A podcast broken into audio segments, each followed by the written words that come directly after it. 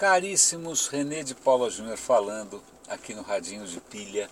Vocês devem estar notando o som um pouco diferente, que desta vez eu estou gravando ao volante, estou gravando no carro, o que aliás sempre foi a marca registrada de um outro canal meu, que é o Roda e Avisa, que começou como um podcast que eu gravava no trânsito a caminho para o trabalho. O Roda e Avisa continua existindo e a razão de estar gravando o Radinho de Pilha hoje aqui no carro é porque eu estou indo para um evento da IAB. É, IAB Brasil está com um evento sobre branding, me convidaram, achei ótimo. Fazia tempo que ninguém me convidava para um evento desses do mercado. E o que eu tenho para comentar hoje aqui ao volante é, tem a ver tanto com o trabalho, com o mercado, com, e, e é curioso, porque normalmente eu, eu comento sobre coisas que vocês devem ler. E acho que talvez o meu comentário é sobre coisas que vocês não devem mais ler. E do que, que eu estou falando? Eu estou falando daqueles artigos cor-de-rosa, bacanas, inspiradores e bonitos que normalmente são escritos por profissionais ou veículos ligados ao RH. Quando você lê lá aqueles cadernos de carreiras e empregos, quando você lê lá aquele cara com uma foto super bacana, né, produzida, o cara com cara de inteligente, falando que tipo de profissional que eles estão procurando, que tem que ser um cara multi isso, multi aquilo, blá blá blá, inteligente. Não, não, não, não. Eu vou contar porque com uma franqueza que que infelizmente não é só baseado em experiência pessoal, mas é também baseado em experiências de amigos próximos. Acontece que, e acho que isso é uma característica do mercado brasileiro, nós temos uma coisa meio Peter Pan. Você não pode envelhecer jamais.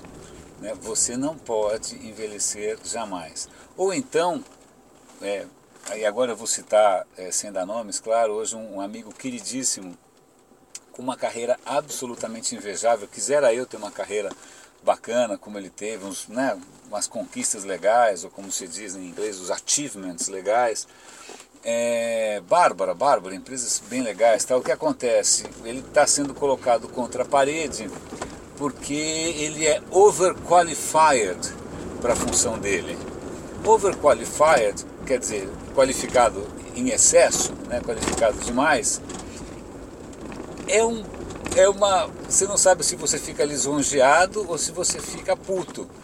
Porque quando você é overqualified, o que, que você faz? Você desaprende, você emburrece, você faz cara de mané, você. Eu, eu lembro de alguns anos atrás, eu lembro de ter visto isso mais ou menos na época da primeira bolha, lá atrás, uns 15 anos atrás, em que o mercado estava tão ruim que um amigo falou, olha, acho que eu vou emburrecer o meu currículo, porque toda vez que eu chego para uma vaga, o cara vem com o papo de que eu sou overqualified. Então vejam que vem de longe essa história, não é uma moda nova. Essa história do, da, de, de, da desculpa do overqualified, você tem que entender. Quando um profissional de RH vira para você e fala, olha, desculpa, mas você é overqualified, o que ele quer dizer na verdade é o seguinte, meu, meu amigo, você está ficando caro, como se você já deixou tudo pronto, eu posso contratar qualquer mané 20 anos mais novo por metade do preço, que a coisa vai andar e ninguém vai perceber. É isso que ele quer dizer quando você é overqualified. Significa que ele está doido né, para fazer alguém mais novo pilotar aquilo que você deixou pronto.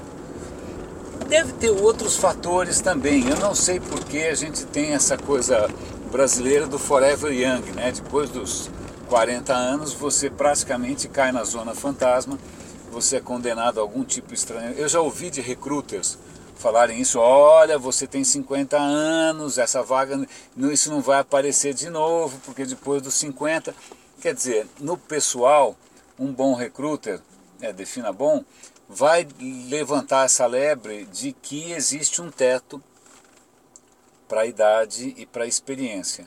Isso é meio contraditório porque a gente fica a vida inteira tentando se capacitar, né, tentando ter um currículo bacana, até uma hora em que isso vira contra você. O que fazer a respeito? Né? Eu juro que eu não sei. Eu quando tenho encontrado, é isso que espero estar fazendo aqui agora com vocês, é, conversado com profissionais mais novos, eu falo, cara, prepare-se, porque em algum momento você vai deixar de ser super sexy, você vai né, deixar de ser super sexy para ser sênior, né? Você é muito sênior, você é overqualified, você está acima dessa função, né? Essa função está abaixo de você. Então é engraçado porque você passa do seu clímax, do seu auge, para o seu ostracismo, né? Para para sua aposentadoria precoce. Aí é lógico, vai ter gente que fala, ah, está na hora de você empreender.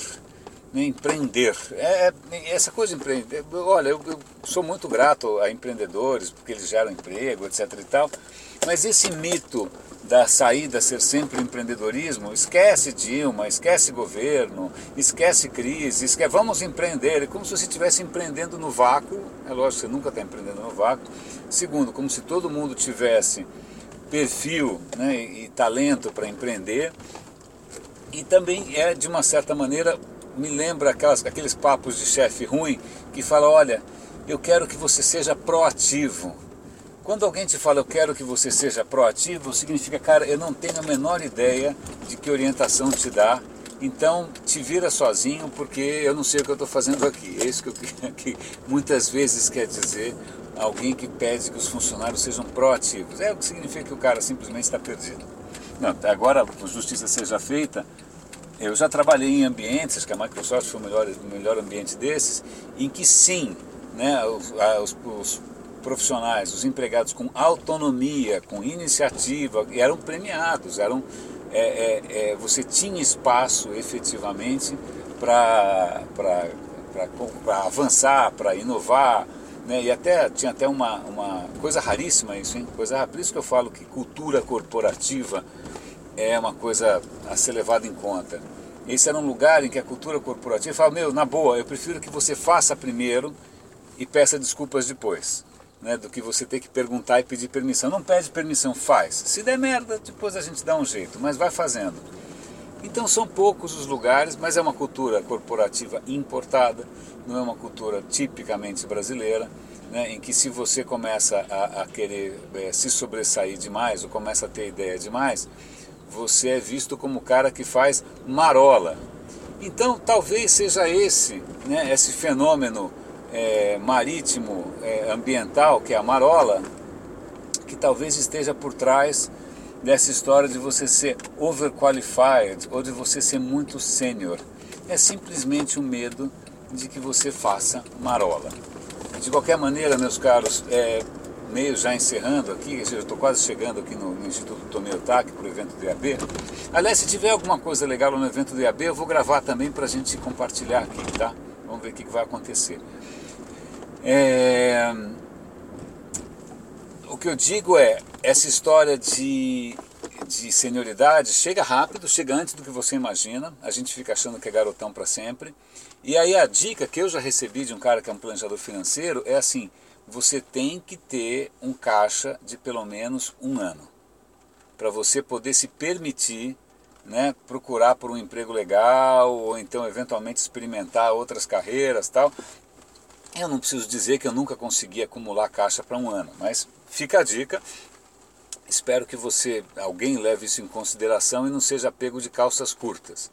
Meus caros, René de Paula Júnior ao volante aqui no Radinho de Pilha. Depois, se vocês quiserem conhecer o Roda e Avisa, é fácil, é rodeavisa.com.